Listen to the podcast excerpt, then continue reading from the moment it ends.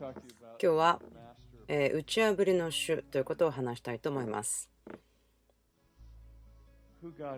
神が誰か、そして神が何をしているかということですけども、始めたいところは、少し分かち合ってからしたいんですね。普通私たちはあまり話さないことですけれども、例えば難しいこととか葛藤とかそういうようなことですね。私たちが皆共有しているようなそのようなことです。まあ、証といえば証でしょう。その普通私たちはこれを乗り越えてこうなんですよということの結果は何ですかということを話していますけども今日はその両方しますけれども何かこうある道を通ってからそこに到達して話をしたいと思います。そのプロセス、その過程というのがすごく大事だと思います。あの部屋の中にあのツイッターをする人、そのつぶやきを、ささやきをする人いますか？私たちがそういうふうに日常的に話すの変わっていますよね。もう会話の一部になってしまってますけど。賢いですね、まあ、哲学者の方がこう言いました。独身の独身の方ですね。伴侶を探すときに、あなたが変わらずに同じでいるようなことを探さずに、あなたをスーパーヒーローに変えることができる強い方を探してくださいということを書きました。でも大体多くの私はその簡単にいけること、簡単なことを求めていきますよね。仲良くなって、葛藤なくて、戦わなくてって。もういつも楽しいことができて、なんかそういう感じ。甘くって、なんかこう、チョコレートみたいな、そんな感じ。まあ、そういうような伴侶をもらった人何人かいますか？はい。10人の方ですね。じゃああなたたちがファイヤートンネルを作って、あの残りの人全部に手を挙げ立てもらえますか？私たちはその人生の中で捨てることがまあ多いんですけども結婚してる人だったとしても例えば結婚すると結婚に必要なものということそしてまた神があなたを召しているそのことに対して適応するアジャストすることがあります。ですから私たちがその打ち破りの話をするときにその打ち破りというときそれはプロセスがあります。それは結果を生み出していく。あなたが生きていきたいその結果を生み出しておく打ち破りということになります。打ち破りを人生の中で必要な人。はい打ち破りと言ってください。打ち破りアフリカに行ったことがありますか？私戻ってきたところですね。最初にアフリカ大陸に行ってみたんですけども場所は南アフリカ共和国です。まあちょっと一番簡単なところからですねこう入っていった感じですが。分かりますか？とりあえずちょっと行ってみて。まあ、アフリカが最初のあの初心者の私としてはこれでも遠い道のりでした。ま反対側っていう感じですね。一番下のところですから。とっても遠いところです。もうそれ以上遠いところに行こうとして帰ってこないんじゃないのっていうふうにならない。それがすごく不思議ですけれども。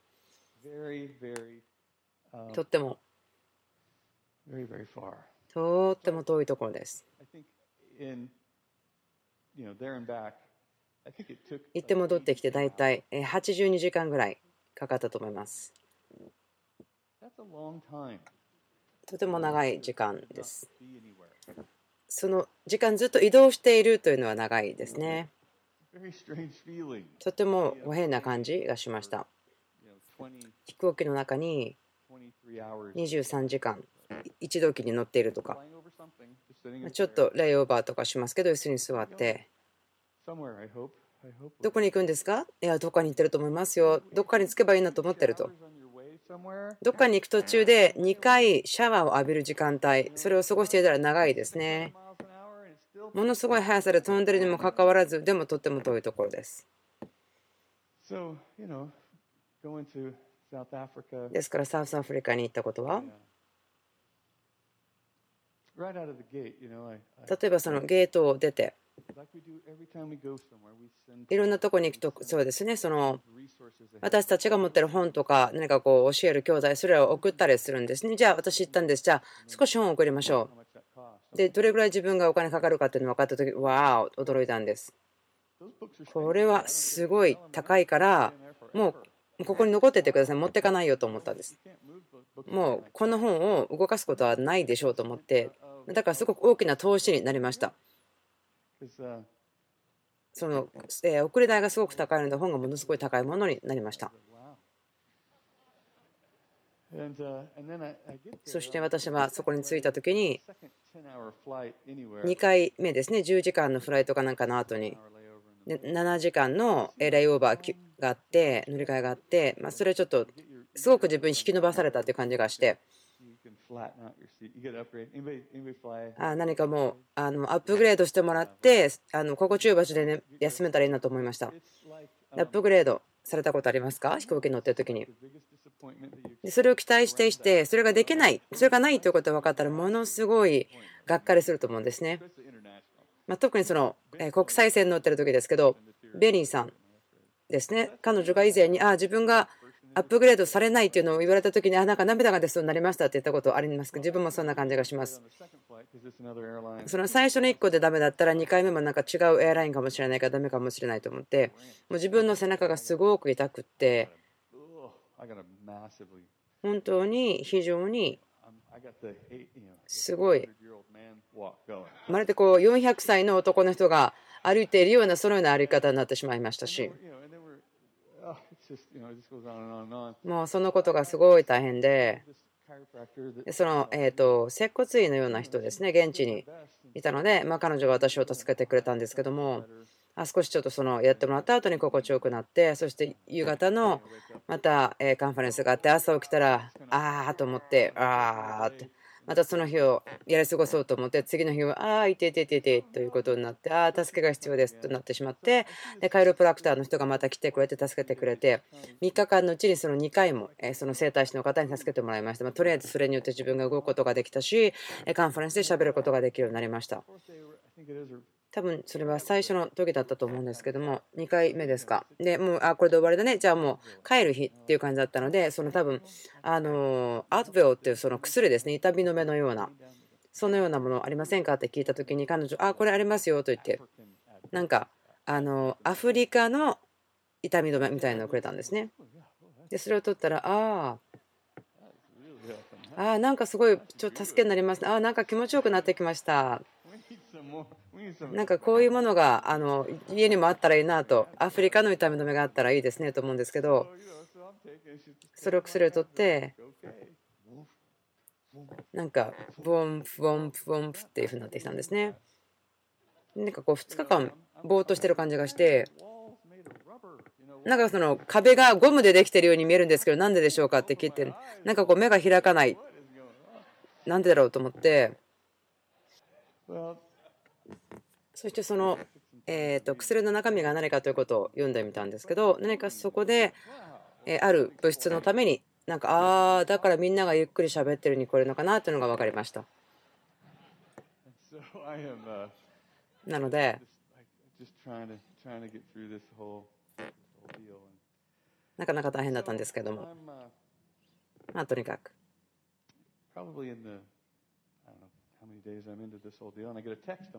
で何日か過ぎた後にその携帯にですね携帯メールが来ました。そしたらこう書いてあったんです。こんな感じ。こんにちは。あなたが普段使っているその国際海外で使う保険ですけども私も自分がちょっとぼーっとしてたんですけどまあ普通は違う、え去年1年間行ったその8カ国ぐらいどこにいてもその保険が使えたと思うんですけども。でもサウスアフリカはそこをカバーされないんですよと。ああそうですか。じゃあどうするんですか。じゃあしょうがないので私たちは保険として1000ドル10万円1日あなたに支払っていただきます。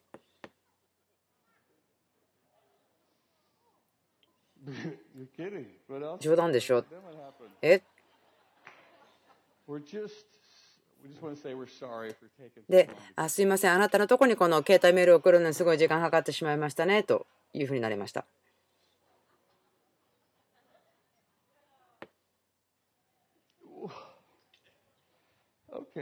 はい。あもうしょうがないですね。わかりました。まあもう私は怒ってました。頭にきていました。そのような感情を感じていました。怒っていました。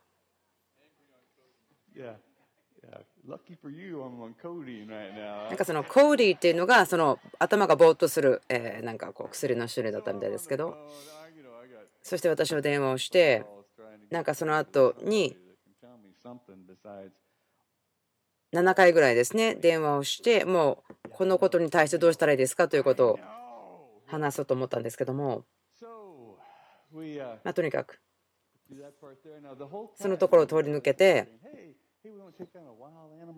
でこういう電話とかお友達がいるんですね野生動物見たいですか？とかああ自分なんかそういうのいいですね。行ってみたいですと。せっかくアフリカにいるんだから見たいですよと思って。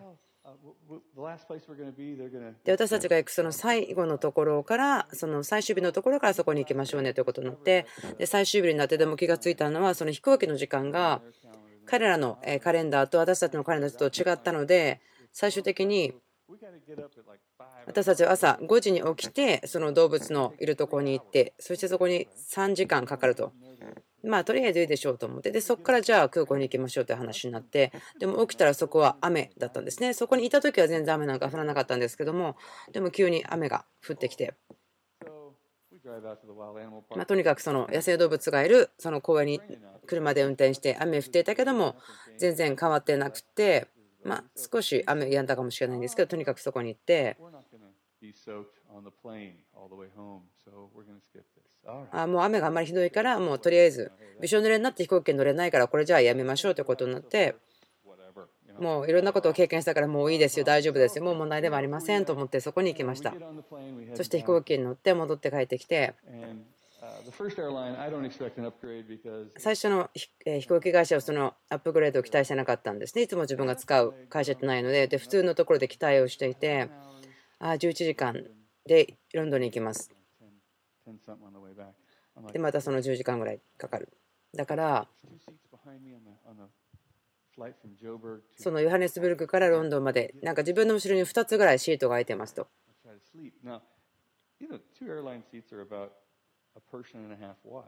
その空いてるところは1.5人分ぐらいの座席が空いてるんですね。なので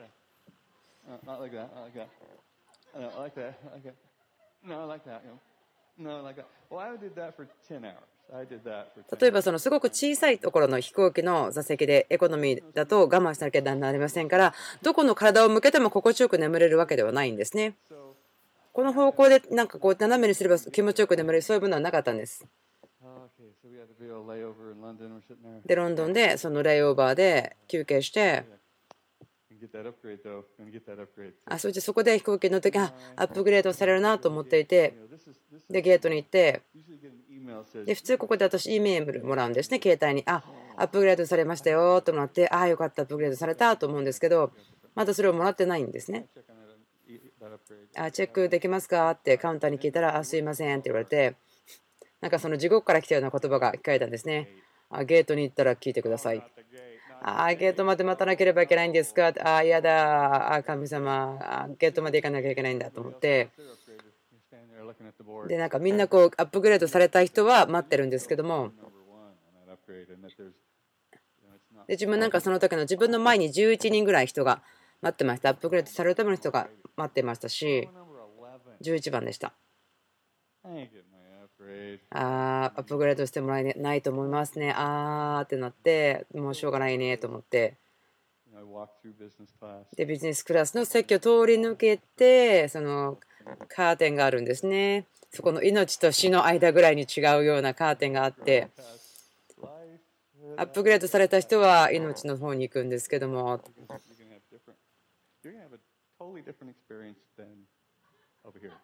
あちらとこちらでは全然違う経験になりますよ。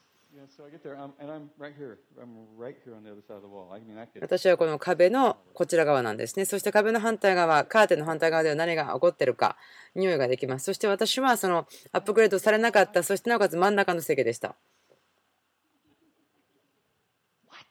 えー、なんでこんなことになっちゃったんだろう。まあもう飛行機に乗っちゃったんで何をするのも遅すぎたのででまた11時間あって真ん中だったのでその肘が隣の人に当たらないように頑張ってました。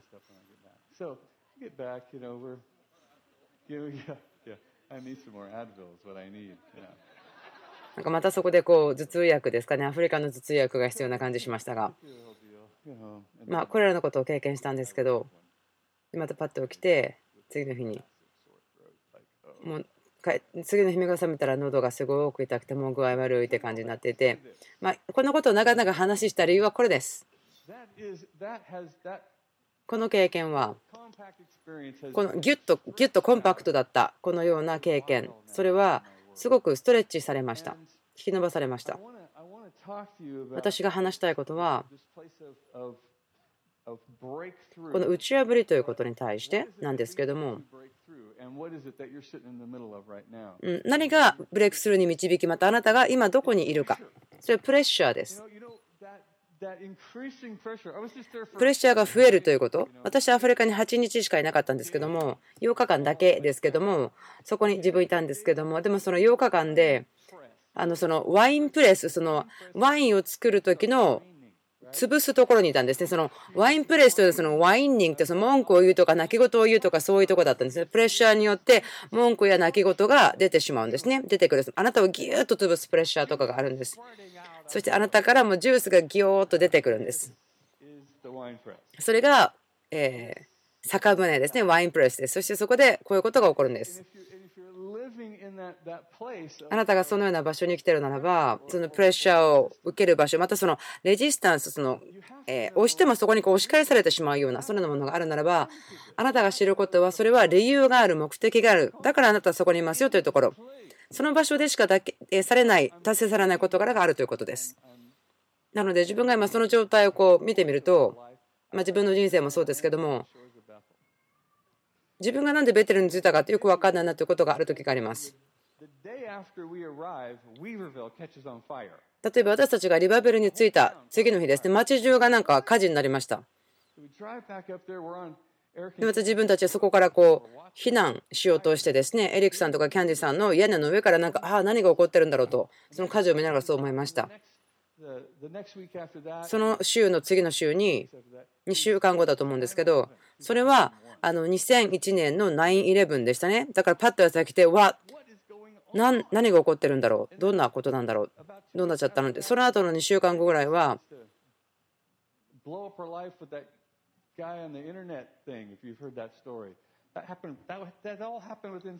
なんかそのすごく大変なことが起こったんですね。もう6週間の間にとても大変なこと、またその18週間数えたら自分もそのモーターサイクルで事故に遭ってしまって足を折ってしまいました。なんででしょう？なんでこんなになるの？もうこういう大変なことには聞くような糸目止めはなかった。そういう時どうしますか？でもこうするんです、それは。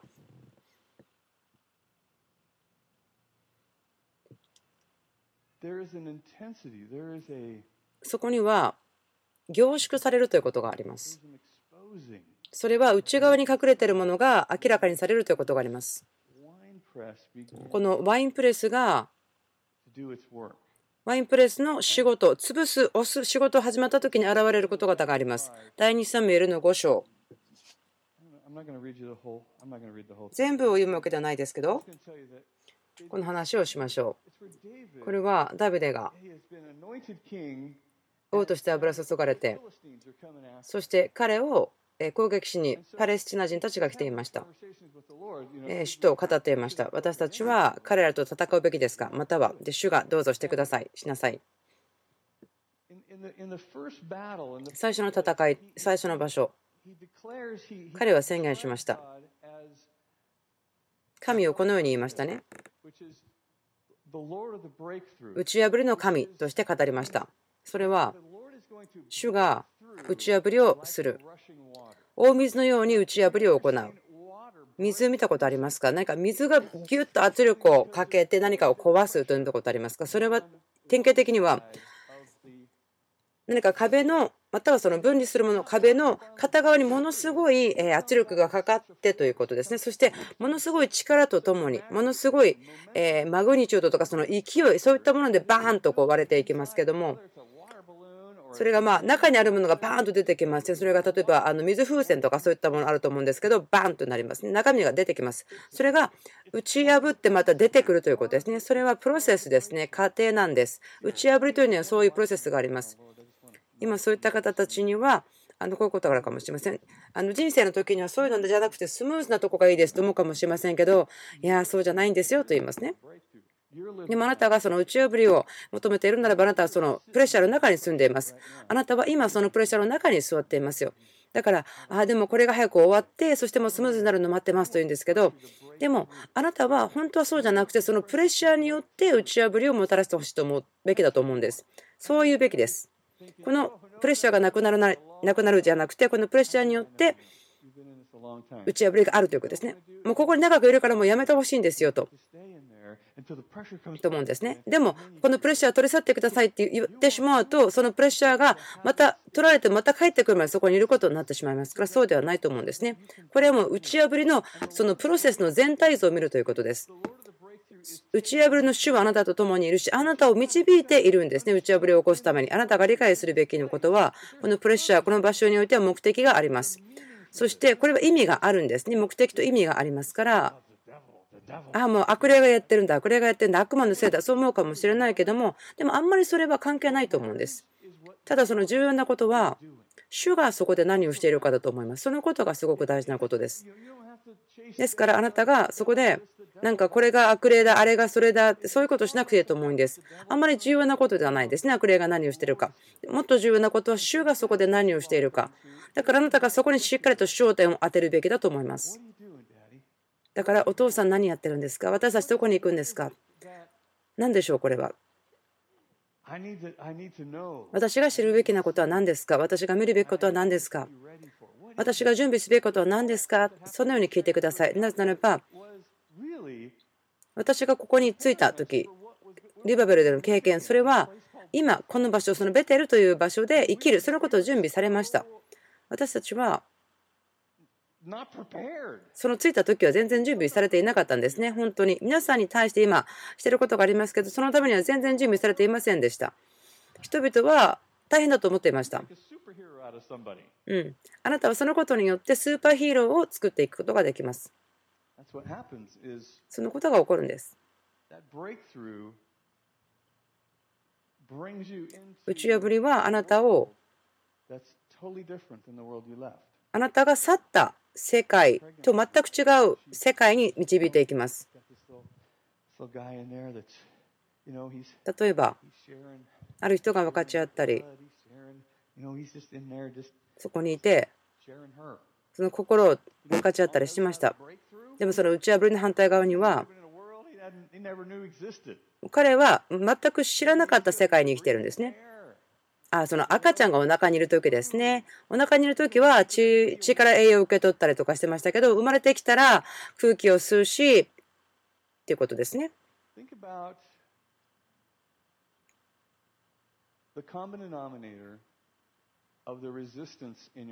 例えばあなたの人生の中で共通している何かこう、えー、レジスタンスを感じる、何かこうプレッシャーを感じるところ。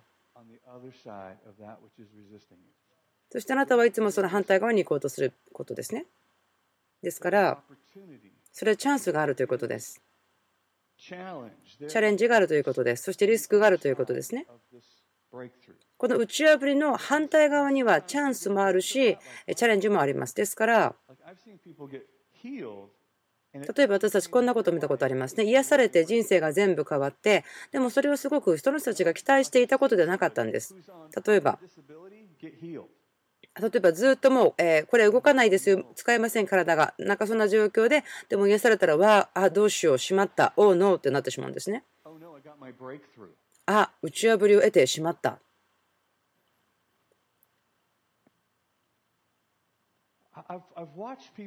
私、人々を見てきました。例えばその結婚ということに関しても。 dysfunction で傷ついていて何か中毒的な問題があったりとかいつも同じような悪いサイクルがあったんですけどもで一人の人の祈りによって例えば打ち破りが来ましたと。でそうすると例えばその中毒だった伴侶の人が癒されたり解放されたり救われたりとか。そうするとこの長く祈っていた一人のその要するに結婚の一人の人はどうして生きるかわからないんですね。その回復したので親密さの中を生きるのがどうやっていいのかわからないと。いやこんなこと期待してなかったですよというふうになってしまう。だからあもうこれ終わりだ出てしまおう。もうここにいることはできない。もうこの結婚ということから出てしまおうと思ってしまうですね。あなたもうその15年間すごい変な関係だったのにその癒されてそのホールネスがあって打ち破りがあったところでそこから出ちゃうんですかと言うんです。そう思いました。でもその打ち破りがあって変わるということあなたが恐れることかもしれません。打ち破りということは私たちがそこにあるとわからない反対側の世界を作ることがありますね。急に全然期待しなかったドアが反対側から開くようなことです。一生懸命一生懸命してもなかったものが急に開く、そのようなものです。おお、こんなことがなるって分からなかったですよと思ってしまう。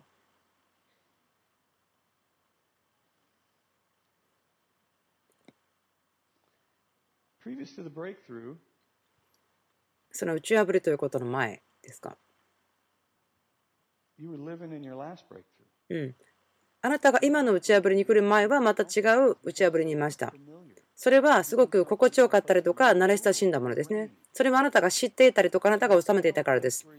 例えばこんな感じですね。あなたは物事をよく知っているし、いろんなことでこうエキスパートとして活躍できたような場所とか、またその心地よさがあったり、またあなたが好きだったりする楽しむこともできました。でも、そのような状況から打ち破りがあって、その反対側に行くとフロンティアなんですね、開拓者なんです。ここで起こっていることですね。そしてここで起こっていることはあなたの人生の普通になるでしょう。例えば、最近新しい仕事始めたっていう人いますか？それは、新しい仕事ということの中で、まあ、あのクレイジーでまたそのそのことですごくへりくだらせられるということありますよね。それはあなた以外はみんなやることを知ってるっていう感じですね。自分がちょっと前だったら自分はすごく優秀な人だと思っていたし自分の仕事をよく知っていましたし自分なかなかそこで良かったんですとでも新しい仕事を始めたらあこのハンバーガーのミートを焼くのもすごい大変だしとなんでこんなチャレンジが多いんでしょうとそう思ってしまうんです。なぜならば、それはあなたにとっては新しい開拓、新しい場所だからです。また新しい経験なので、それが難しく感じるということです。この両親、え両親やってる方いますか？また両親を持ってる人いますか？はい、そうですね。あなたがま親であるならば、この人に、ま、人に出産をして、ああ、びっくりした。これは世界中ですごい大変なことだなと。赤ちゃんを産むことすごい大変だったねと思った。自分が人生の中で一番大変なことだ、難しい、大変だ、こんなことやったなんて信じられないと思ったら、ああ、分かった。ああ、どうしよう。と思って、なんかこれ慣れていって、で、1人が学校に行き始めたら、ああ、子供が学校に行くのすごい大変だ。こんなこと大変だね。一番大変なシーズンだねと思って、そのシーズンごとに移っていくんですね。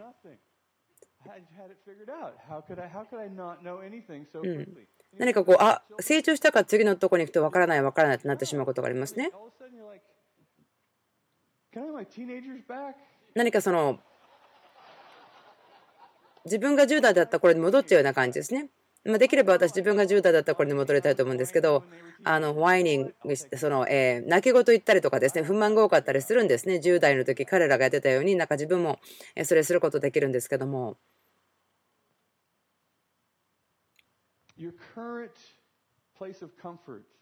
あなたがその心地よいと思っている場所それがまあ今というかまたあなたの人生がしっかりと結びついているでもそれはあなたがフロンティアした開拓した過去にそれをした場所ですね。そして打ち破りはあなたをまた新しい場所ですね。あなたがその打ち破ってその占領するために、根幹するための場所があります。あなたが成長し、あなたが治める、そのような場所になっていきます。それは動いていくというプロセスですね。こちら、打ち破ってないところから打ち破って前に進んでいく、そのプッシュバックというふうに言いますけども、新しいテリトリーを取ろうとするまたそのパイオニアをする時ですけどもそれはもう急に送り出された感じ。でも前に進もうとするとプッシュバックまたその抵抗があります。その抵抗というのはでもその抵抗によって力をあなたがつけることができるということです。あなたの人生に必要なその力が、例えばそれによってその負荷がかかるようなものですね。ジムに行きますか。あの運動に、ジムに行くと分かるんですけど、その重り、これぐらいの重りをあ自分は上げられるはずと思うんですけど、頑張ってあげてみますけども、あちょっとなんかもうとりあえずこれじゃなくて違うのしましょうかと思うように、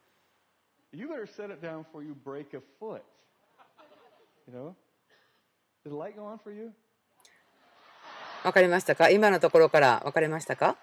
その抵抗がある、その負荷がかかることをすることによって、あなたは力を得ますよ。あなたの筋肉がその筋トレによって成長するようにというふうな意味です。抵抗、負荷、それはその力というものをあなたの人生の中にあるものを見せていきます。あなたの人生の中の力を見せていきますよ。作らせていきますよ。そしてそれはあなたが次のレベルまで持ち上げているもの、それが何ですかということが分かります。またはあなたがこのレベルに行くために努力しなければならないことは何ですかということが分かります。うん、あなたが何かこのレベルで新しいものをするならば、違うあなたというか、神様が召していることに対してあなたが進んでいくためにあなたの成長することが必要な場所があります。それは、あの、ビカミン、なっていく、成長する、変わっていく、そのようなプロセスです。そしてあなたがそのレッスンをよく学ぶことができます。そして力を立て上げていきます。でもそれはあなたにも与えられているものですけれども、それをしていきます。あなたの道にやってくるものに対してそのフィードバック、その返していくというんですね。無視をしないでちゃんと返していく。例えばその主があなたに語るかもしれません。あなたが経験していることがあなたに語ってるかもしれません。周りの人が、また近い人が、また遠い人が語るかもしれません。あなたがいつもそこに対してフィードバックをしている。その抵抗やまたその、えー、それが立て上げられていく。そうすると、アジャストすることをこう適応していくこと、それは望みますか？あなたはそのフラストレーションがあるでしょう。心配があるでしょう。恐れがあるでしょう。傷つくかもしれません。うん、そういうふうに感じるならばあなたはあまりよく聞いてないということかもしれません。ただあなたが聞いてるのはあなたの頭の中に聞こえる叫び声なのかもしれません。あなたが聞いているのはあなたの中にその生き延びる、サバイバルをするためのその本質みたいなところかもしれません。その打ち破りのプロセスに対する鍵というのはどのようにして聞くかということを学ぶことですね。その聞くことを覚えて、そのあなたの中のパニックしているところをえ聞かなくするということですね。そしてそれに対してこういうことができます。大丈夫ですよ。あなた今何見てますか？あなた今何経験していますか？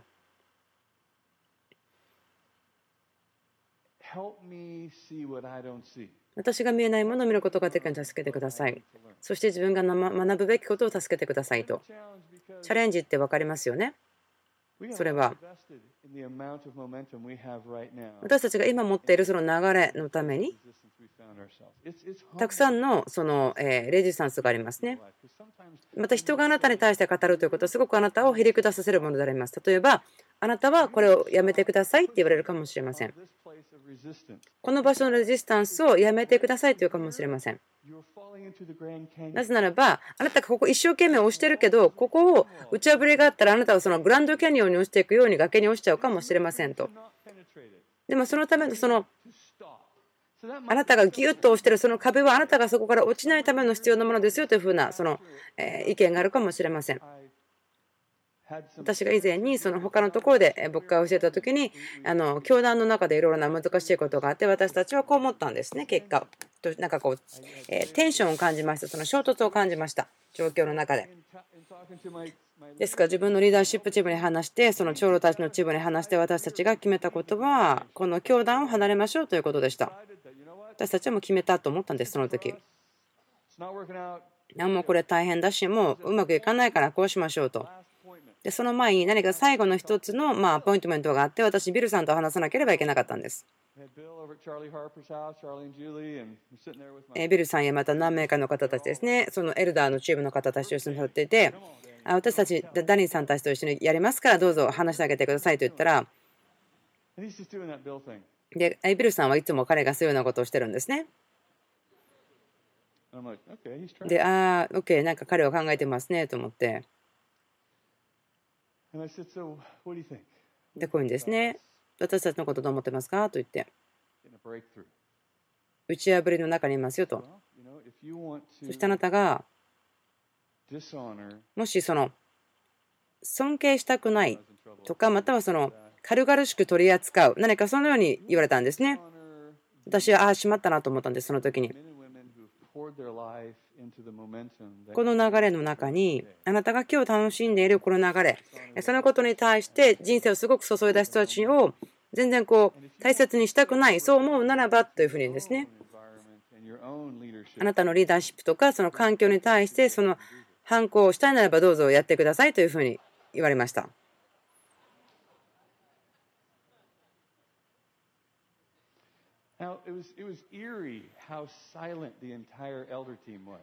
もうその時その長老のグループはすごく静かだったんですね。自分その時はなんか自分とても一人だなと感じました。で、私こう言ったんですね。じゃあどうしたらいいんですかって言って、ビルさんこう言ったんですね。いや、簡単ですよ、ダニーさん。本当に？聞いてください。自分がなんかどんどんどんどん愚か者のように考えてきて、何をするんですか？何をするんですか？ってビルさんこう言いました。悔い改めましょうねって言ったんです。ああ、それですか？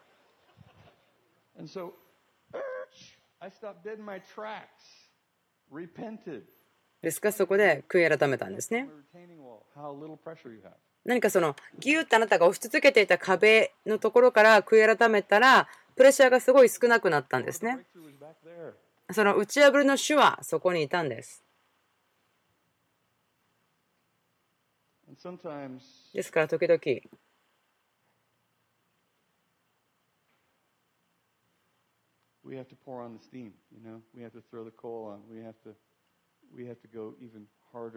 時々私たちはこのプレッシャーということに対して難しい状況の中を歩かなければいけないかもしれません。そのフィードバック、自分の経験とか理解によって考えてしまうことがあります。うん、自分の環境が何を言ってるか知っています。またはそこに対して主が何を語っているか知っていますとか。とか自分がサウスアフリカにいた時に自分はすごくすごく経済的にとても痛い目に遭っていました。とても叩かれて叩かれて潰された感じがしました。自分のなんかこうお金がとても大変な状況になりました。だからもう経済的な嵐に遭ってる時にどうしたらいいなというかそのことは自分が何年も通して学んできたし知っていました。その経済的な嵐の時にどうするのか知ってました。だからそれをこうしました。自分はいっぱい与えまして、本当に気が狂ったように与えてきました。もうその場所を上げるの簡単ですから、その豊かに与えるということを自分はすごく一生懸命やりました。もうなんかバカじゃないっていうぐらい与えてしまいました。なぜあなたこんなことするんですかみたいに見えることのために与えました。でも自分は知っていました。これがどのような意味を知っている知っているのか、それは自分には分かってますよということでした。何かその、え経済的なカオスに対してその豊かに与えることで対抗するんです。ですから、興味深いのは、その力を持つもの、パワフルであるということ、またその創造的であるということ、またその神のに姿で作られているということ、すごく興味深いのは、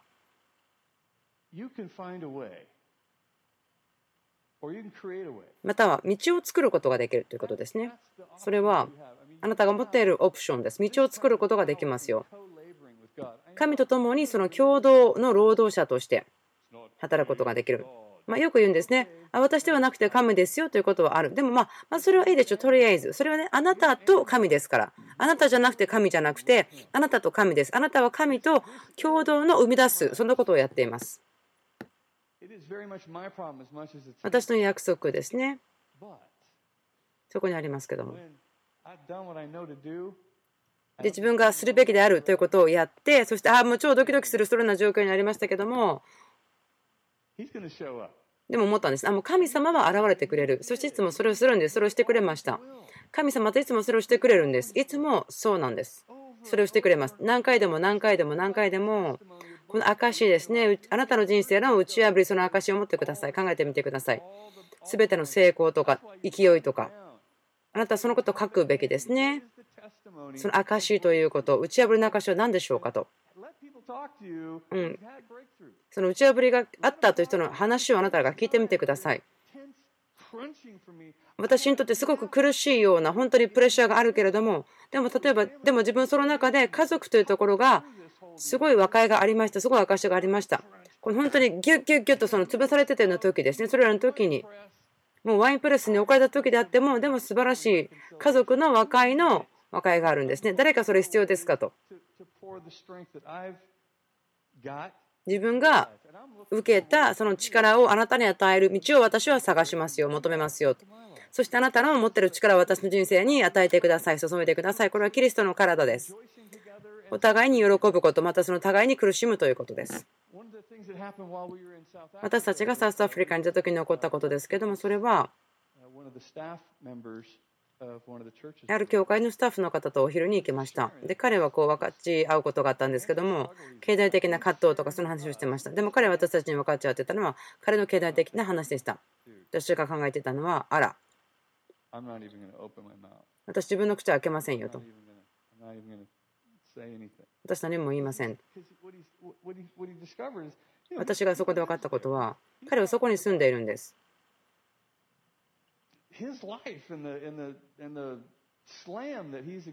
彼が経験していたそのスラムの生活での苦しみ。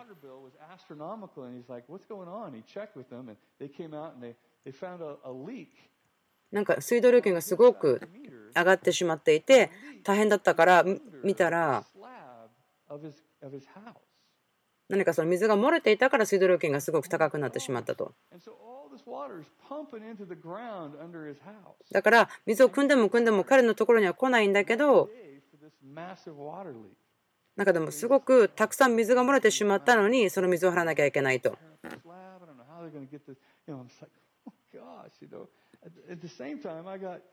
で自分その話を聞いてた時にわあもうこれは大変なことだね大変なことだねと思っていたんです。彼の証を聞きながらはこれは大変なことだと思ってました。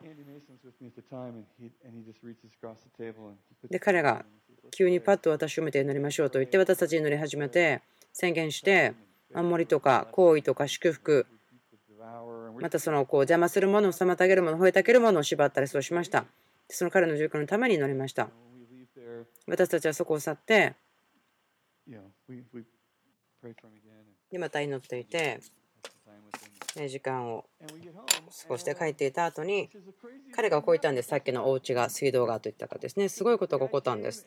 で水道屋さんが来て直してそれは1万ランドだったんですけどでも彼は9000ランドを安くしてくれて1000ドルだけ1000ランドだけ払ったそしてチェックブックに1万8000ランドが急に現れたんですね。自分ちゃんと管理してますけども、これは前なかったお金ですけど、でまた、経済的なギフトを2つもらいましたと。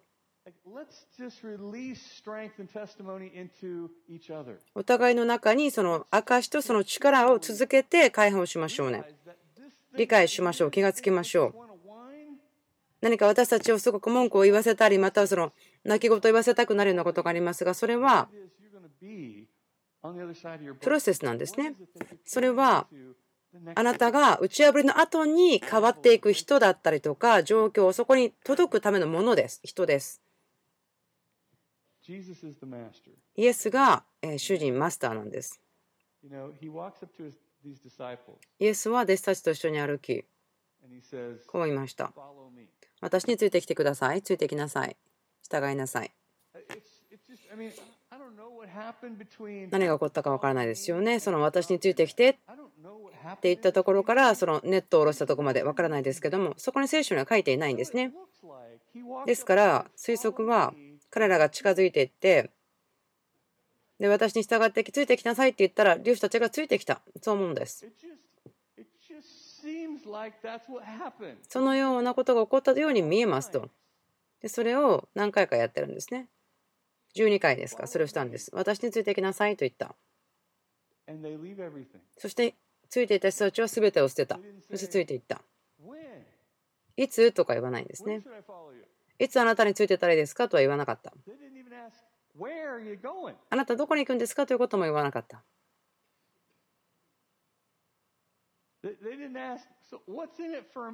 うん、それをすることによって自分何がもらえるんですか？あなたについていったら自分の目標は何ですか？とも聞かなかった。そしてまたそのそこから私、どれぐらいやったら終わることできますか？とも言わなかった。うん、自分にどれだけ、えー、代価を払う必要があるんですか？ということも聞かなかったんです。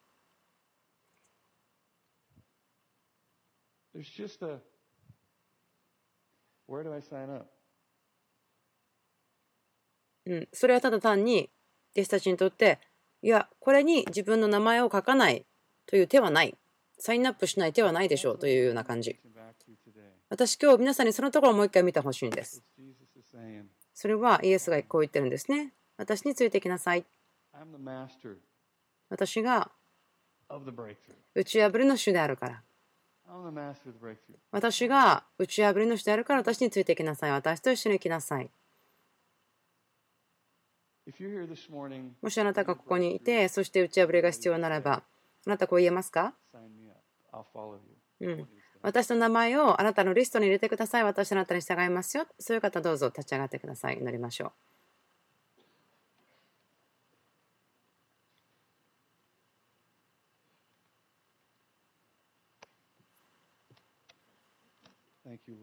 週感謝します。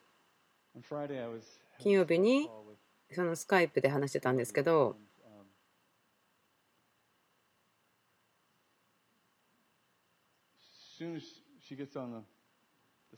彼女がそのスカイプにパッとやってきた時に彼はこう言いました。彼女はこう言いました。私元気ですか？と言ったらあなたは私はあなたの周りに打ち破りいっぱい見えます。あなたの周りにはブレイクスルーがたくさんあります。あなたは打ち破りのシーズンに入ってますよそうしてその祈りの後に本当に鍵となる打ち破りを経験しました。そのプレッシャーが本当にもう自分が背負うことができないぐらいとても強くなってしまって。もう追うことができないプレッシャーの中にいてああもうどうしましょうと。シェリーさんに自分が言ったことはあとどれぐらい長くこれをやったらいいんだろうかなと。このプレッシャーの中でこの場所でどうやって生きていったらいいんだと、これ以上自分どうやったらいいんだろうと、そういうような言葉をキャシーさんに話してました。